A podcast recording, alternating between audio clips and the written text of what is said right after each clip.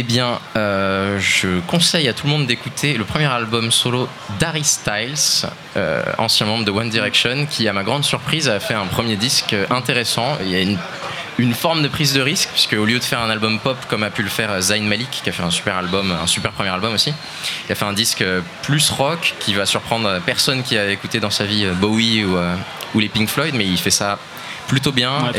et bien écrit, From the Dinner Table. Euh, le morceau qui conclut le disque est vraiment hyper beau.